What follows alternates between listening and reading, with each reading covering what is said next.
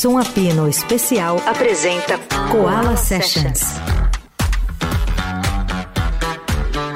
Oi, oi, eu sou a Roberta Martinelli, começando mais um Som Apino junto com o Koala. A gente está fazendo esses Koala Sessions. Hoje de manhã eu postei quem era minha convidada e as pessoas falaram: "Ai, como você tá chique agora". então, hoje é um dia muito especial porque eu recebo aqui comigo Mayra Andrade. Mayra, eu tô chique. Ai, obrigada pelo convite, uma alegria. Sempre quis te conhecer, tô tipo, não sei nem muito bem como apresentar o programa. Oh. Ainda bem que ela trouxe junto com ela Júlio Fejuca. Olá. Fejuca, você me ajuda. Mestre. Ele é mestre. Que isso, prazer, muita honra. Muito gente, contente com esse convite. A gente esteve procurando um pretexto para fazer algum momento de música juntos. Assim, a gente já tinha feito há mais é, de 10 anos, né? Verdade. Uns 12 anos, nunca mais tocou junto. Ah. Aí eu falei, oba, vamos lá. Que demais. Vocês se conheceram como? Através da Mari? Através da Cavita. É, Mariana Aidar. Para os não íntimos.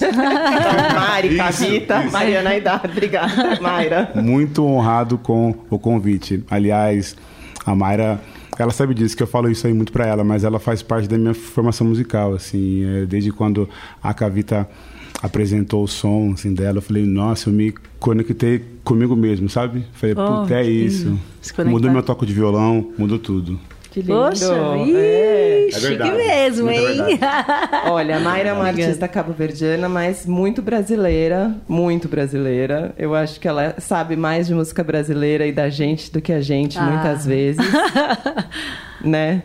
É, não diria tanto, mas acho que sei umas quantas coisinhas boas, assim. Sim, é. muitas. E ela tá fazendo uma turnê aqui em São Paulo. Ela já fez o Rock in Rio com o Criolo, que eu acho que todo mundo viu na, na TV ou no Rock in Rio, que foi uhum. maravilhoso. Foi.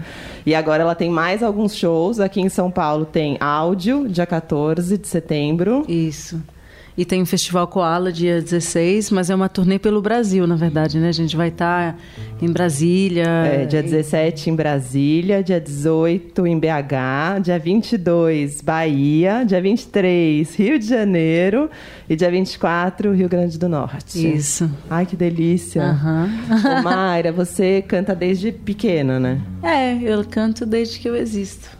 E você uhum eu acho louco quem canta desde, que, desde que existe, assim. Que momento pequenininha que você falou, nossa, eu, eu canto? É assim, é, tem coisas que são meio empíricas, assim, né? Você não pensa, ah, eu respiro, ah, eu, eu, eu como, ah, eu durmo, você, né? Então a música foi sempre. Eu era uma criança muito artística, na verdade. Eu queria ser atriz, cantora e bailarina, né? Bom, não deu para tudo, mas acho que a música naturalmente era aquele amigo secreto, assim, que eu conseguia levar para qualquer lugar e eu não precisava de, de ninguém para ter uma relação com a música, né? E, e, inclusive é engraçado que eu sempre eu falava para minha mãe, gente, mas eu sempre te mostrei que eu queria ser música. Você nunca me colocou numa aula de música. Ela falou: "É, aí você coloca a criança na aula de música, a criança pega um trauma e diz que já não quer música". É. Então foi engraçado porque foi sempre aquela aquela coisa assim que eu queria muito, sabe? E que eu fui desenvolvendo sozinha. Eu com quatro anos pedi um violão para minha mãe, né? Uau. Aí com 11 eu já queria um violão de adulto, assim, foi uma coisa né? Tem criança que quer ser astronauta, como eu costumo dizer, eu queria ser cantora. Não, mas é isso. Mas a gente de criança a gente vai mudando várias vezes, né? Uhum. E muitos sonhos, acho que a maioria, né, não se realiza no caminho. A gente vai mudando ou a gente vai achando outros caminhos. É, eu quis ser também, né, veterinária, veterinária, aeromoça. Até quis estudar psicologia clínica por muito tempo, na verdade, mas eu sempre vi qualquer outra profissão em paralelo à música. Mas chegou um momento que eu comecei a fazer música, fazer turnê, a fazer ensaios, a gravar, até muito antes de gravar, né? Eu já fazia muita turnê. Então meio que perdeu o sentido, assim. Eu tava assim, mas para que que eu quero, né? De repente eu volto para a faculdade no outro momento e meu pai falava, mas para que você quer um diploma de outra coisa? Você é artista, tipo, né? Então foi meio assim uma uma uma coisa muito natural, muito óbvia, né? Que, que era isso. E eu falei, né, que você é, é uma artista de Cabo Verde, mas que você conhece muito de música brasileira, mas você mora em Portugal e já morou em muitos lugares, né? uhum. né? Você é uma Uma viajante. Uma, viajante, uma, uma nômada.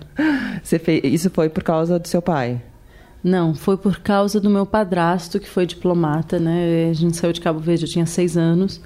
A gente morou no Senegal, morou em Angola, morou na Alemanha. Voltei para Cabo Verde e depois eu fui morar em Paris para começar minha carreira. Aí eu tinha 17 anos. Eu terminei o secundário e fui morar sozinha em Paris para começar isso daqui.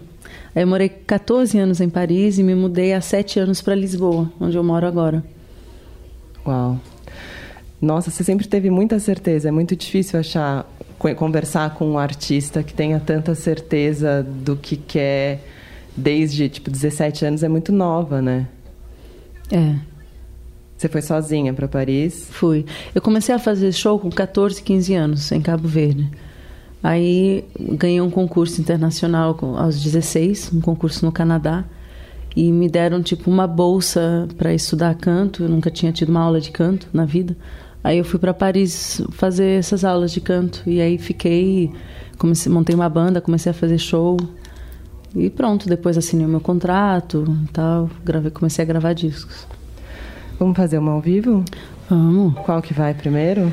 Vamos começar no afeto, né? afeto.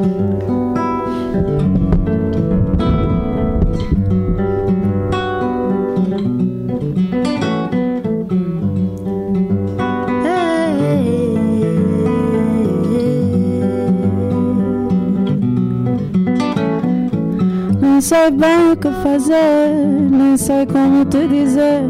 Cada vez que me chegas, me sinto mais longe de ti. Teu pudor foi transmitido e será neutralizado. Teu pudor foi transmitido. Não importa o quanto faça, pouco importa a cor do ouro. Na corrida ao teu afeto, a medalha é sempre bronze. Só afunda a tua ternura. Oh, ei, are, ei, oh, ei, oh, area, oh, ei, are, ei, oh, ei. Muito me salta a vista quando chegas reta e firme. Que pouco posso fazer para te fazer mudar. Teu pudor foi transmitido e será neutralizado. Teu pudor foi transmitido. Se soubesses abraçar, de vez em quando beijar, e aos recantos imperfeitos, com menos rigor, apontar quem seria eu. Só a tua ternura.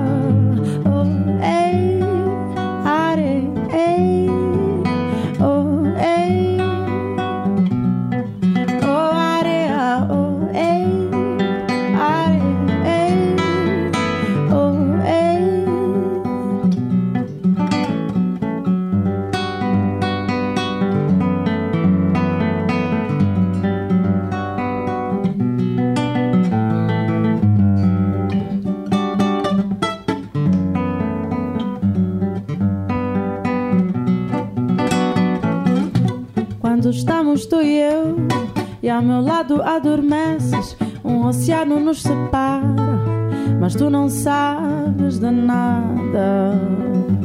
A canção que se repete, a tristeza que me cala, o amor foi recebido, apesar do que tu calas.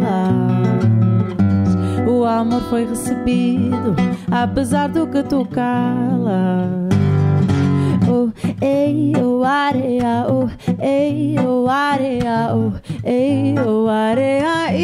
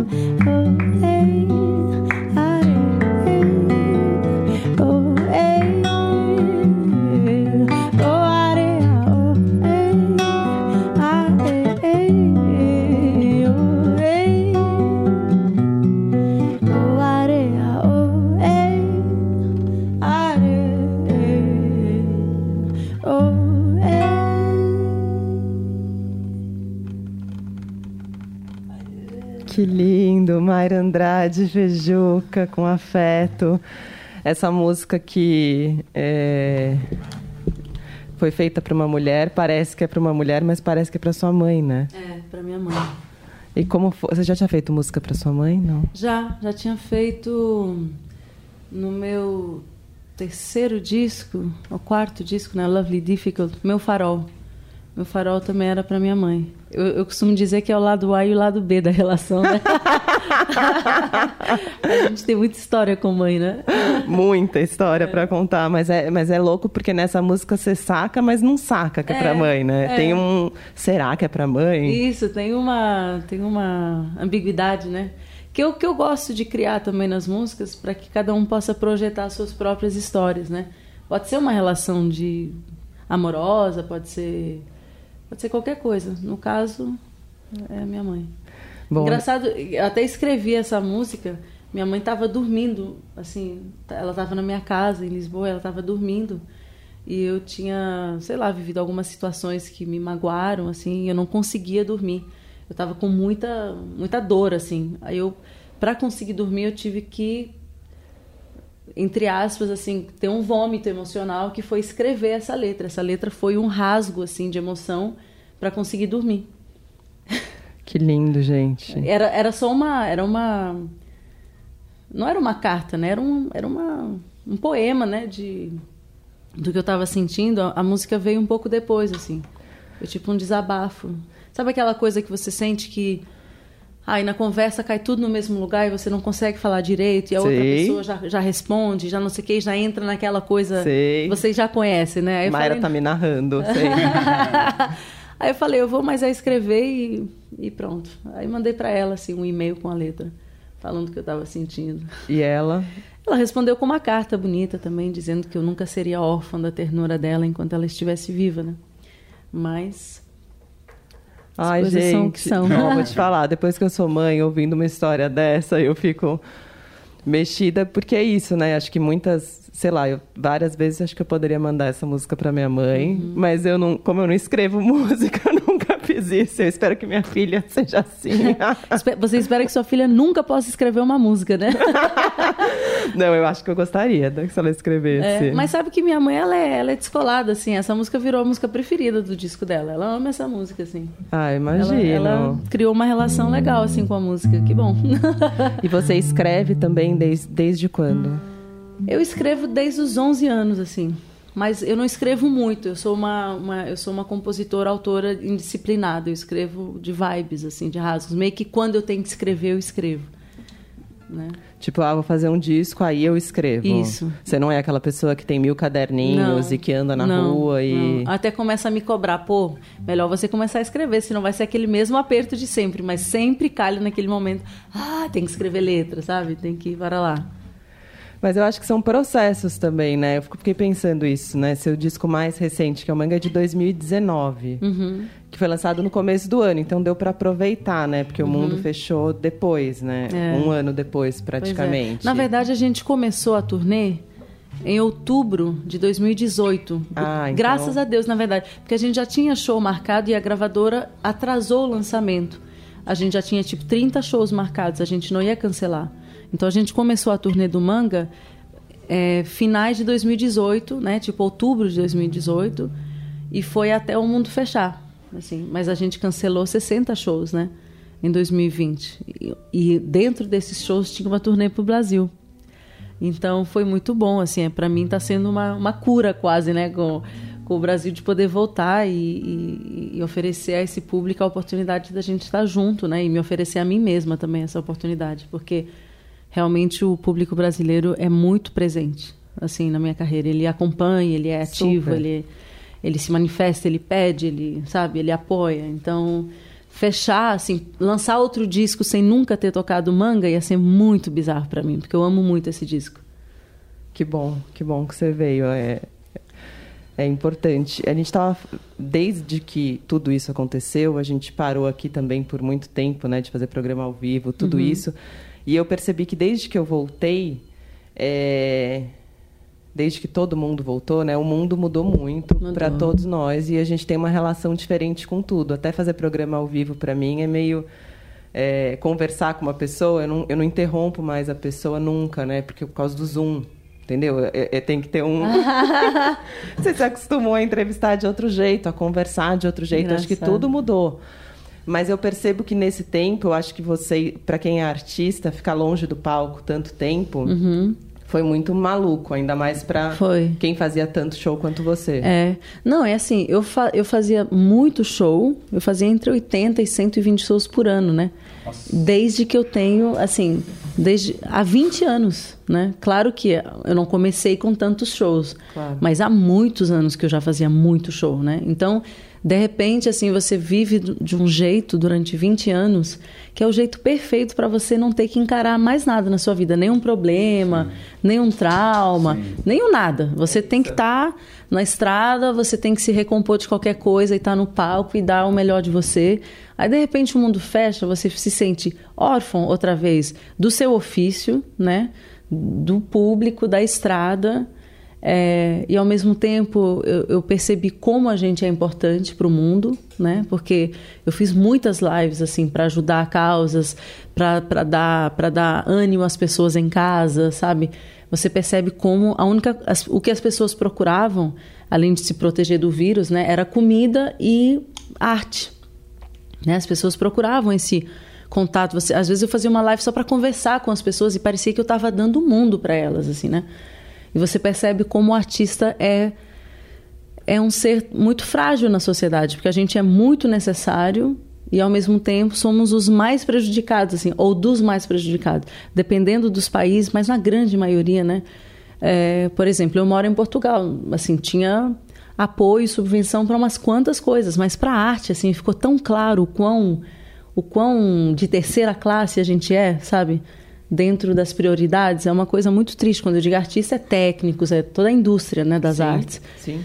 Então fiquei, ficou assim meio assim claro, né? Certas coisas ficaram muito nítidas e você fala, pô, não tinha noção, sabe, de algumas coisas. Mas o público é o que mais vale, na verdade, é é, aqui no Brasil muito, né? Porque a gente vem da pandemia, mas também de um desgoverno e de tudo que vem acontecendo no uhum. Brasil, em que a arte já vinha sendo colocada num lugar muito à parte, num lugar muito feio, assim, uhum. porque todos nós queremos arte, eu acho, mesmo quem acha que não quer. Uhum.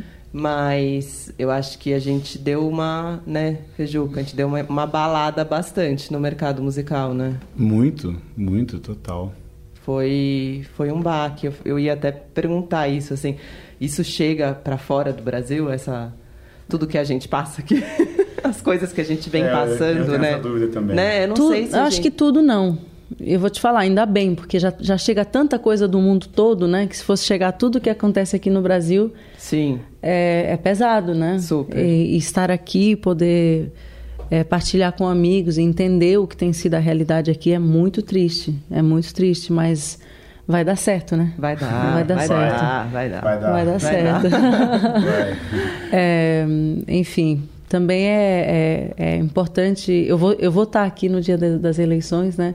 Então eu estou feliz de poder, espero, vivenciar um momento histórico e muito positivo para o Brasil. O Brasil Sim. merece, assim a cultura brasileira, o povo brasileiro, as florestas brasileiras, Sim. Os, po os povos originais, enfim, é, os direitos humanos, né? Todo mundo merece, merece, acho, um dia a dia mais, né? Mais Sim. justo, mais menos louco, cara, uma loucura, né? É uma loucura. É uma loucura. É isso.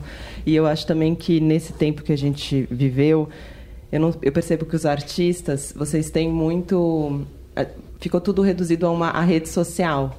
E eu acho que a rede social, ela dá uma falsa ilusão de muita coisa, né? Porque tudo vira número, tudo vira é. alcance, tudo vira uma coisa muito doida, né? Uhum. E deixa de ser o um encontro real entre vocês e, e, o público que vem acontecendo. Teu primeiro show pós-pandemia, você lembra quando foi? Eu lembro. Meu primeiro show pós-pandemia foi no Olympiade de Paris. Foi assim um show que eu esperava há muitos anos, né? Que é o Olimpiada das salas mais míticas do mundo, né? Sim.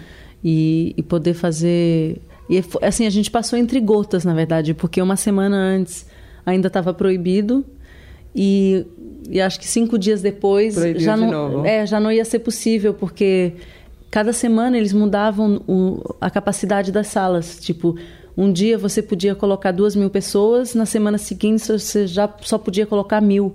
E depois era só 500, porque por causa do espaçamento entre as pessoas, né? Conforme os números iam aumentando ou descendo. Então, assim, você vende ingressos e depois, de repente, eles falam, não, mas só a metade das pessoas vai poder entrar, sabe?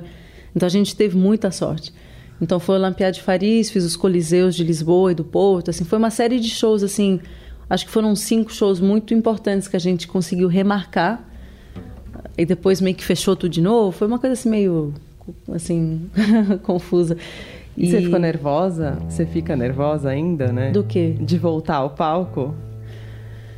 Sabe o que eu notei? Eu notei que quando eu voltei, eu percebi que eu estava fora de forma vocal. Acho que muitos cantores sentiram isso, porque é um músculo, né? As cordas vocais são Sim. um músculo que a gente trabalha. E quando você faz muito show durante muito tempo, você ganha uma, um tônus muscular, uma resistência, uma, uma agilidade vocal que eu senti que eu perdi. Então, quando voltaram assim, tipo, eu, eu, eu tive um ensaio na véspera do show, assim, pra, pra fa- uma coisa assim, e eu falei, gente, sabe, é tipo assim, você é um atleta e vão te falar, bom, você ficou parado um ano, amanhã você vai correr os 100 metros, assim, você diz, como assim eu vou correr os 100 metros, sabe? aí, aí você fala, bom, ó, então eu corro, aí eu dou um pino, depois eu salto, assim, para conseguir chegar no final. Foi meio uma coisa assim, né, engraçada, assim, diferente, estranha. É, várias coisas que te tornam mais vulneráveis, né? A gente sai de um, de um, de um período em que tudo né, nos, nos vulnerabilizou, né? Inclusive você ir para o palco na frente de não sei quantas mil pessoas e sentir que você não está já tão segura no seu instrumento, sabe? Mas passou, né? Claro, depois você faz uns shows e tal e a coisa volta. Mas é engraçado porque eu estava falando justamente com a, com a Mariana Aidá. Fica, não vamos ficar falando Mari, Cavita, tá? confunde todo mundo. A Mamá, A Mamá, a Riri. E ela falou a mesma coisa. É. Não, isso realmente, acho que todo mundo na volta. E ao mesmo tempo, eu não sei se você teve isso, mas é, é uma. Uma a- a gente estava tão acostumado a fazer o que a gente faz já. E eu acho que quando deu uma paradinha e a gente voltou a fazer, uma paradinha não, uma paradaça, né? Paradaça. E aí a gente voltou a fazer. Eu achei muito, muito especial, assim, muito especial Ah, é? encontrar gente, muito especial ouvir. O primeiro show que eu fui, eu fiquei chorando o show inteiro. Eu fiquei É. muito chocada. Porque eu, por- durante a pandemia, eu pensei, ah, tá tudo bem, eu tô aqui em casa, é, tá tudo bem comigo. E na real não tava, eu tava me enganando de que tava tudo bem, e me enganei super bem, mas eu só percebi que não tava nada bem, de fato, quando eu sentei no primeiro show e falei, nossa, como eu vivi sem isso. Nós somos, a gente, a gente assim, a gente, a gente está treinado, né? A gente vive num mundo que a gente está treinado para acreditar que a gente é autossuficiente, que a gente não precisa de ninguém. E nós estamos todos conectados. E quando essa rede se desconecta e se, se reconecta depois, você se, você se reconecta também com os, com as com os sentimentos mais profundos que existem em você, né? E você percebe como você esteve esfomeada de contato humano. Eu acho que essa essa paradaça que a gente deu, né, ressignificou muita coisa. Assim, mesmo, sei lá, para mim que fiz muito show, que andei em muitos países, de repente você assim, o sentimento de gratidão de poder pisar num palco é muito grande, sabe? Eu, eu lembro que eu ia fazer um ensaio, eu via cabos no chão, assim, instrumentos, amplificadores. Eu achava aquilo lindo. Era tipo, gente, a confusão do estúdio voltou, sabe? É, e você já não traz a mesma mensagem, acho, quando você volta, né? Você tem aquelas canções, elas ganham uma outra po- proporção. O que você fala, cada palavra que você diz no palco, ela é absorvida de um outro jeito, né? As pessoas estão assim uma esponja. Então tudo que você diz tem uma importância muito grande, né? De você conseguir é, que essas pessoas vivam um momento de muita conexão, né, com você e entre eles e, e poderem ir para casa se sentindo reforçados. Então é uma responsabilidade grande, eu acho, foi voltar ao palco. Sim. A gente vai fazer agora um intervalo. Eu juro que eu volto com música, gente. O pessoal deve estar ansioso em casa. Eu vou voltar com música tá? Mas a gente vai fazer um intervalo que é rápido, médio rápido, e volta logo mais com Mayra Andrade e Júlio Fejuca. A gente está aqui no Koala Sessions no Som Apino. Até já. Você ouve Som Apino Especial. Koala Sessions. Você ouve Som Apino Especial. Koala Sessions. Som Apino de volta aqui na Rádio Eldorado, hoje ao vivo com Mayra Andrade, muitíssimo bem acompanhado por Júlio Vejuca, ela que está em turnê aqui em São Paulo e você não deve perder de jeito nenhum. É, pelo que eu sei, já Koala, que vai ser no dia 16, está esgotadésimo já. Mas antes tem dia 14, áudio, que é maravilhoso. Vai ter você, uhum. dia 14, né? Sim. É, o BK, meu convidado. E aí vai ter um show do Rodrigo Amarante também. Também, na mesma aí, noite? Uhum, ah. E ainda temos ingressos e vai ser assim um show vai ser um show inteiro, né? Então, eu acho que é uma mais-valia para quem quer sentar e ouvir música. Sentar Mas... quer dizer, jeito de falar. É. Depois tem Brasília, BH, Bahia, Rio de Janeiro, Rio Grande do Norte. E tem que aproveitar que a gente que ela só ia poder sair do processo desse disco depois de vir para o Brasil. Exatamente. Então... e tá no Instagram, tá, gente? Entra no Instagram, que é Mayra Andrade, Mayra com Y, né? Andrade Official. E lá tem uma tem um posterzinho bonito assim de um fundo verde com todas as datas. Com uma foto maravilhosa. Vamos com música? Vamos. Qual vai ser? Manga, que é a música que dá nome ao disco.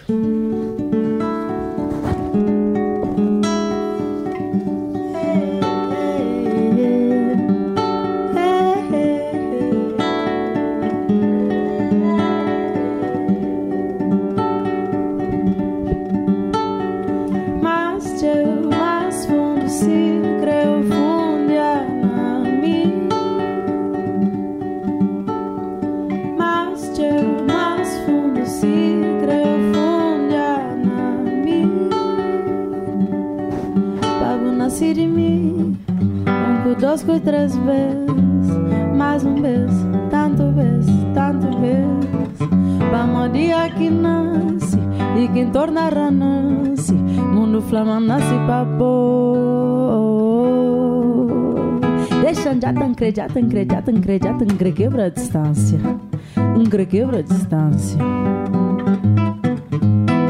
Põe os braços, cama na boa e bucocha pira de meu. O saliva na pé. na buboca.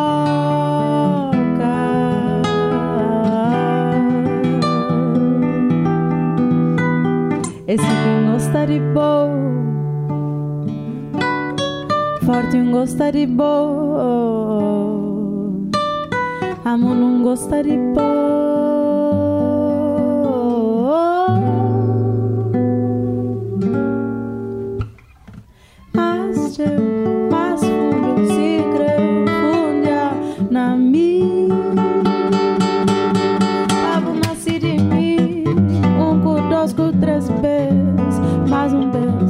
Tanto bes, tanto bes, mama dia que nasce e que tornará nasce, mundo flama nasce papo.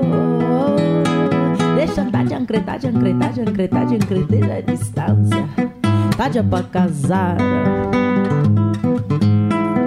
Vamos aqui no al ser menos, se já não pode ser mais, a pode pode comigo cima de um pó de cubo.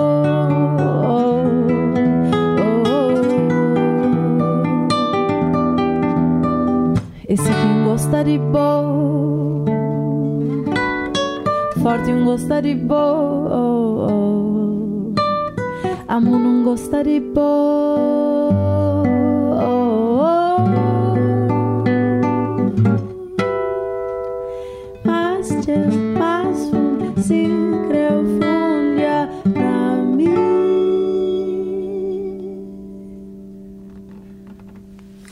Mayra Andrade, Feijuca, Manga, que lindo. Que horas que você escolheu o nome do disco? Nome é uma coisa difícil ah, de se escolher, fim. né? É, eu odeio escolher nome de disco. Na verdade, eu odeio escolher nome de música. Acho que tem pouco dom para isso. Tem gente que é muito bom de nome, né? É, eles têm uma graça para escolher nome de tudo. Eu não sei, no final, assim, eu falei, ah, manga. Se diz que é meio solar, assim, acho que essa música representa bem, assim, a vibe do disco. Aí ficou.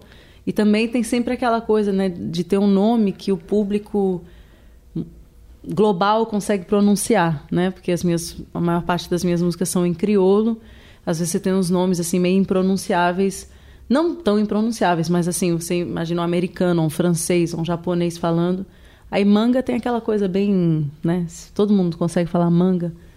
É que é doido o nome, né? Porque o nome, quando a gente dá um nome só, ele não tem o carregado de sentido ainda, né? Hum. E o, o, sentido, tipo, agora já é um nome carregado de sentido. O manga uhum. já tem uma história, já tem uma trajetória, mas no começo é só um nome, né? É. Ele não diz muita coisa. É. Então é doido escolher nome. Você falou duas coisas ali. Primeiro, esse disco, eu acho você é muito conectada e muito misturada com a música brasileira, né? Que uhum. eu acho uhum. que muita gente, às vezes, acha que até que você é brasileira, que a gente tem que falar que você não é mesmo brasileira. É. Mas eu acho que você, veio, você, você deu uma distanciada no, no, Não sei se foi proposital, se foi pensado, mas musicalmente. Sim é, você mostrou algo, sei lá, você falou, ah, isso aqui não é mais. Você notou?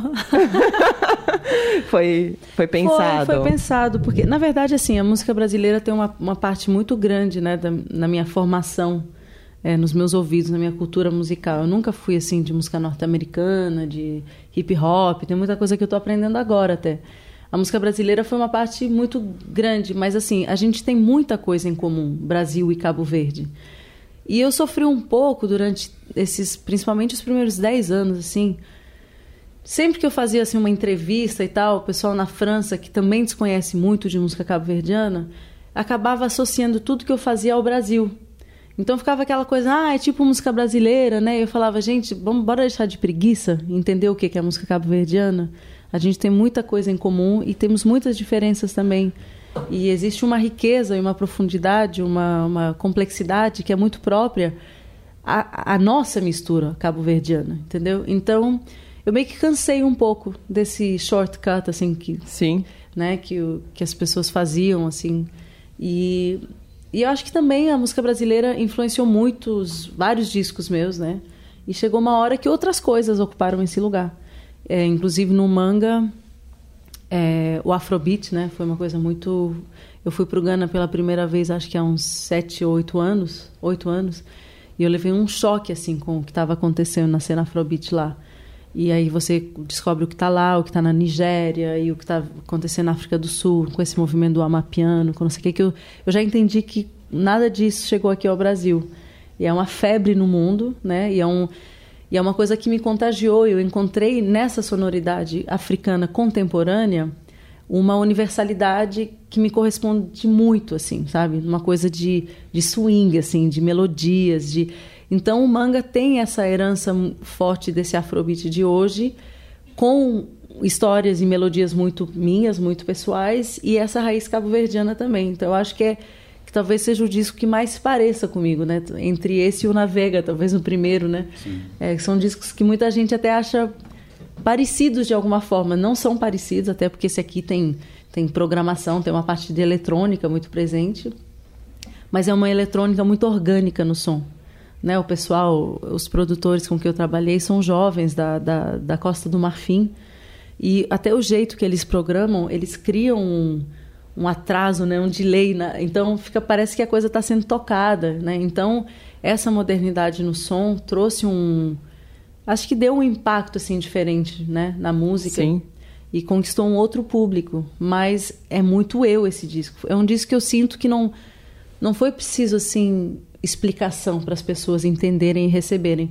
E eu notei muito isso justamente quando eu comecei a turnê do Manga, né, que eu te falei que o disco ainda não tinha saído, tinha saído uma música, um single eu percebi no palco que era um disco que não precisava de tradução. As pessoas recebiam e já no segundo refrão todo mundo estava cantando, sabe? Então Sim. isso diz muito, assim. Sim. É, e pronto, eu só, só, só posso desejar ao público brasileiro que eles, que eles abram essa curiosidade para o que está acontecendo no continente africano hoje, porque acho que vocês vão ficar chocados assim. É que é, é, doido isso, né? Eu acho que a gente aqui a gente reclama muito de um estereótipo que fazem de nós fora do Brasil, uhum. mas existe um estereótipo feito por nós também, eu uhum. acho, né? É. Da música cabo-verdiana e de tudo. E, e o contemporâneo é muito louco como é difícil de chegar mesmo assim, no Brasil, a música contemporânea brasileira, ela enfrenta essas barreiras para chegar. Sim. Então, o novo sempre vem, mas ele é difícil de, de chegar. É, o Brasil consome muita música brasileira, muita música norte-americana, né? É, mas está tudo à distância de um clique, gente, sabe? Então, eu acho que vocês também, né, como mídia, têm essa responsabilidade de, de, de fazerem esse trabalho e facilitarem, talvez, com alguns, algumas playlists, alguns nomes, e, e, quem quiser pegar, acho que vai descobrir muita coisa. Puxar esse, esse fiozinho vai descobrir uma, um mundo, porque existe realmente uma, um fetiche do que é a África, do que é a música africana, que está muito conectada à ancestralidade, mas que também se transformou e que está assim com um poder tsunâmico. Então seria uma pena o Brasil ficar de fora disso, sabe? Porque, é, porque tem tudo a ver, existe uma conexão muito natural. O que se faz aqui, a forma como a música urbana, é, moderna no Brasil se reinventa. E o que está acontecendo, por exemplo, eu tive, eu tive em Joanesburgo, né, na África do Sul, há uns meses, e eu falei, gente, esse é o lugar mais parecido com o Brasil que eu já tive. Parece que é uma mistura de, de, de, Você vai nas festas, assim, aquela coisa underground, parece que você está na Bahia e São Paulo ao mesmo tempo, assim, tem muita que coisa legal. em comum. É incrível. Que legal. Que legal. É incrível. Quando eu ia para lá, o meu companheiro chegou no aeroporto e estava com o passaporte vencido. Ah. a gente tem essa história. E aí? A gente não foi. Ah. Chegaram lá? Dia 26 de dezembro, estava tudo fechado, era um sábado. Não Nossa. tinha. Não, a gente não chegou, a gente não saiu daqui. Nossa. A gente perdeu a passagem, perdeu tudo. Gente. Ele chegou e falou: Eu acho que você nunca mais vai falar comigo. Quando ele. Lá no aeroporto. Aí eu falei: O quê, Nossa. Pedro? Aí ele: Meu passaporte está vencido. Nossa. Gente. Não, essa é a viagem choque. que eu nunca fui, sabe? Tipo, quando você fala isso, me vem Gente. na hora o dia. Mas a gente vai, um dia. Ultrapassaram vai. isso? Ultrapassamos. Reforçou o casal, né? Tá aí, o casal tá Reforçou tá o casal. Você que tá ouvindo, você também pode você superar também essa dificuldade e chegar até aqui com a gente. Vamos mais uma? Vamos. Qual que é? A gente vai fazer Tancalacatã, que está no disco também, que é do Calu Princesito, um compositor da Ilha de Santiago, que é minha ilha, de quem eu já tinha gravado uma música no primeiro disco, que é Lua, né? Então essa é a segunda música. Eu não gravo muitas músicas dele, mas aquelas que eu gravo são assim muito incríveis.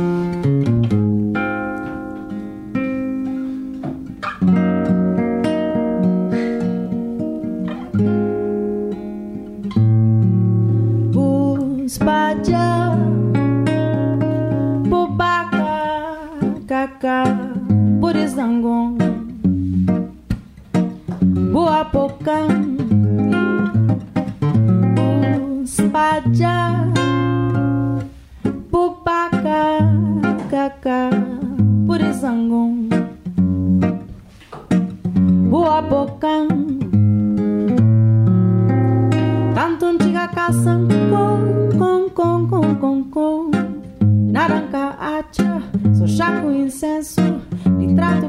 Gato.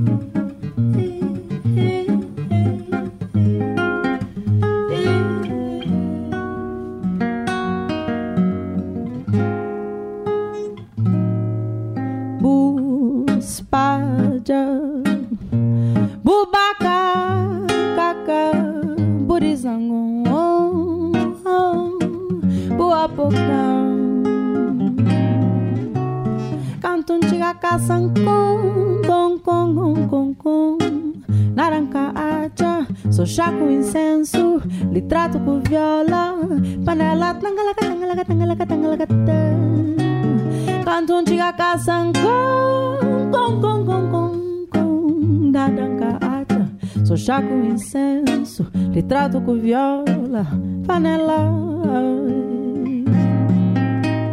Bem, papai não ia. Aquele tortuguinho fazendo da chapa, fé puta fica bonito, sim, mano, estava, tá fica bem, bem, mas bem, papai não ia. Aquele tortuguinho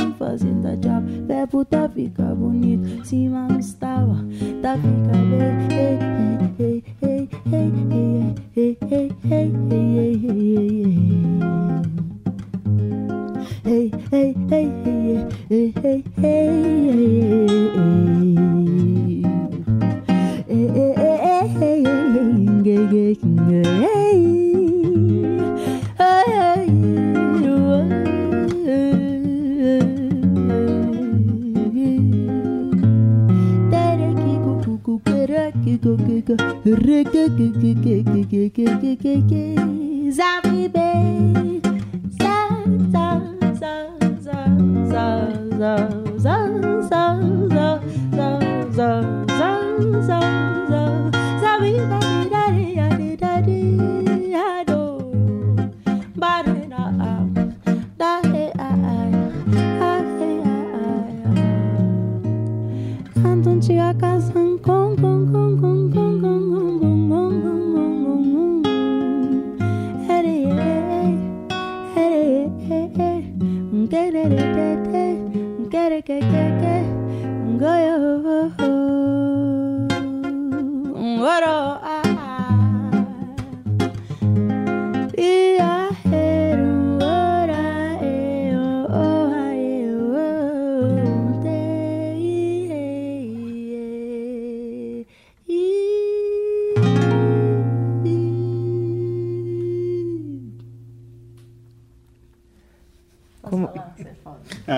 continua, gente? E aí, como continua agora? O pessoal não Uma honra estar aqui com a Mayra, porque ela é Nossa. muita, muita referência. Muita, muita. Tanta Lacatã, que lindo, gente. Foi lindíssimo. Gente, eu vou querer uma gravação desse show, tá? Pode deixar, vou te mandar. Porque- A gente já vai separar as faixas Vamos aqui. separar já as vamos fazer. faixas, já vamos lançar, fazer isso, resolver isso tudo. Que lindo, nossa. A gente ensaiou assim, uma horinha e meia assim ontem. É, super rápido. Super rápido, só pra ele pegar a estrutura. Aí ele falou assim, mas você quer passar de novo? Eu falei, não. Ele falou, mas você não quer? Eu falei, não, você- eu sei que você vai acabar com tudo daqui. Você vai levar e você vai digerir, amanhã você vem e você vai fazer tudo. Feijão que é esse naipe, assim. Olha que eu sou chata, viu? Olha que eu sou conhecida como, como uma pessoa, assim, é, não dou voto de confiança assim, mas é que eu, né, confio muito, assim, nesse, nesse talento que é o Feijuca, porque Oh, ele já deu... Ele, é maravilhoso, é maravilhoso. mesmo. Arrasaram, que lindeza.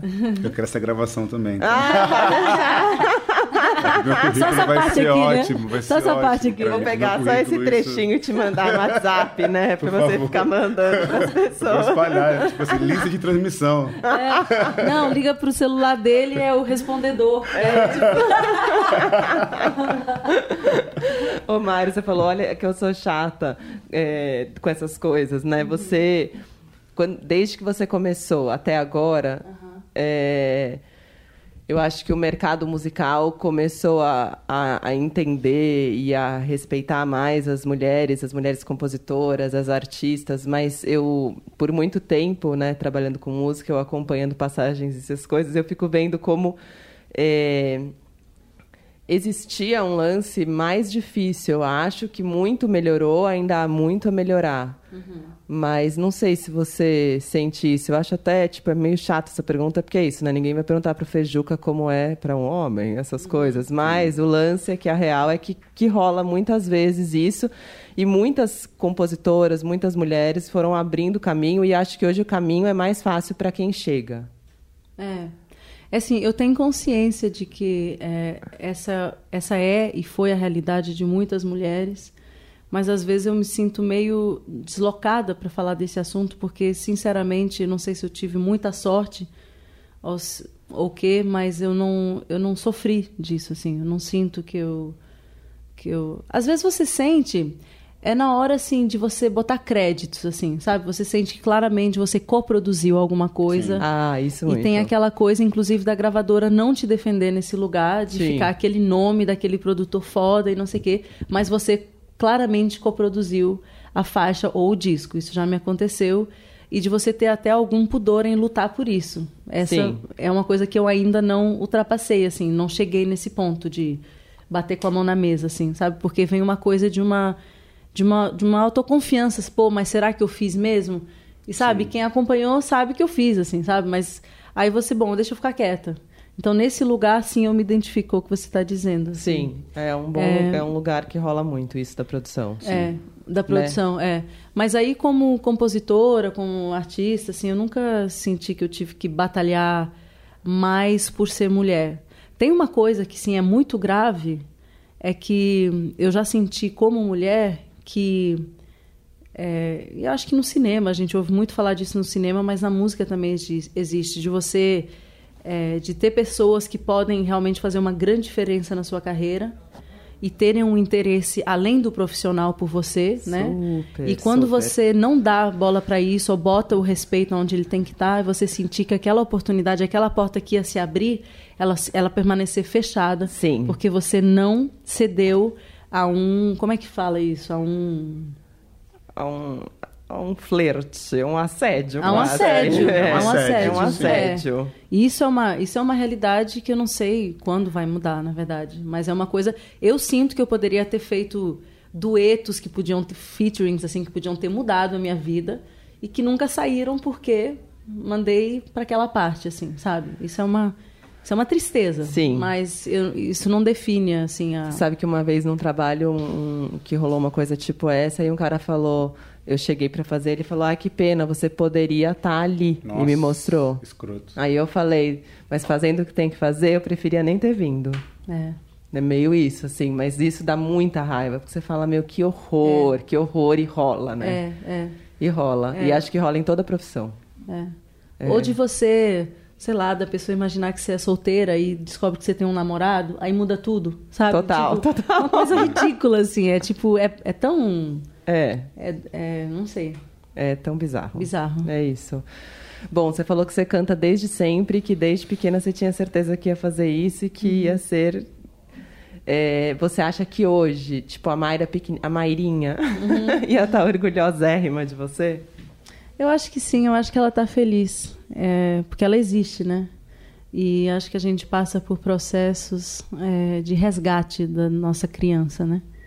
É, eu gosto de falar dela no presente, porque ela é que me, ela é que me leva, né?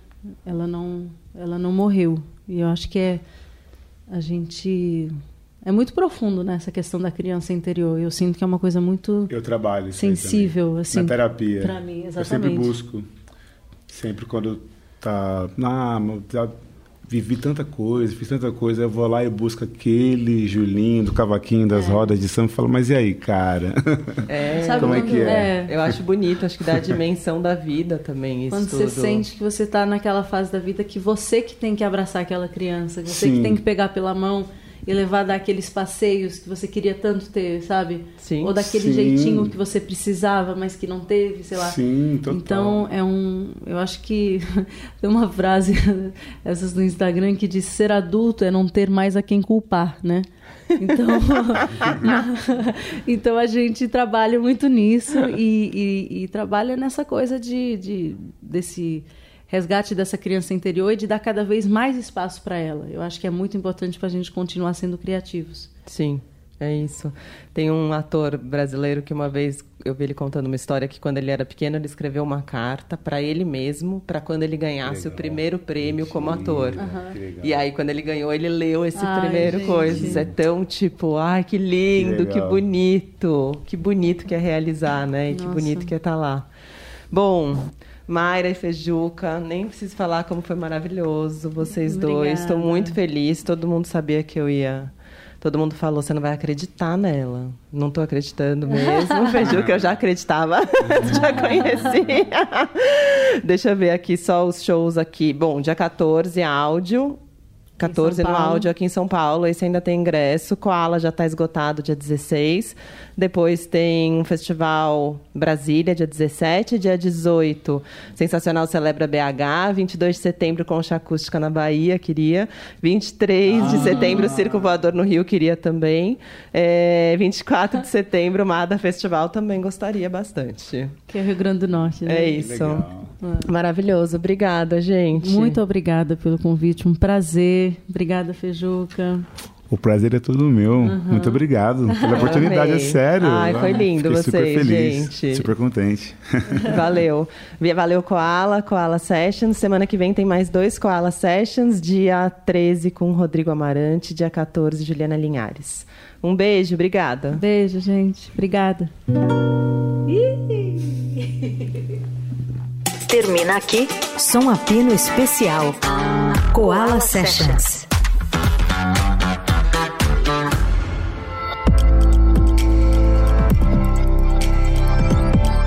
Eldorado FM.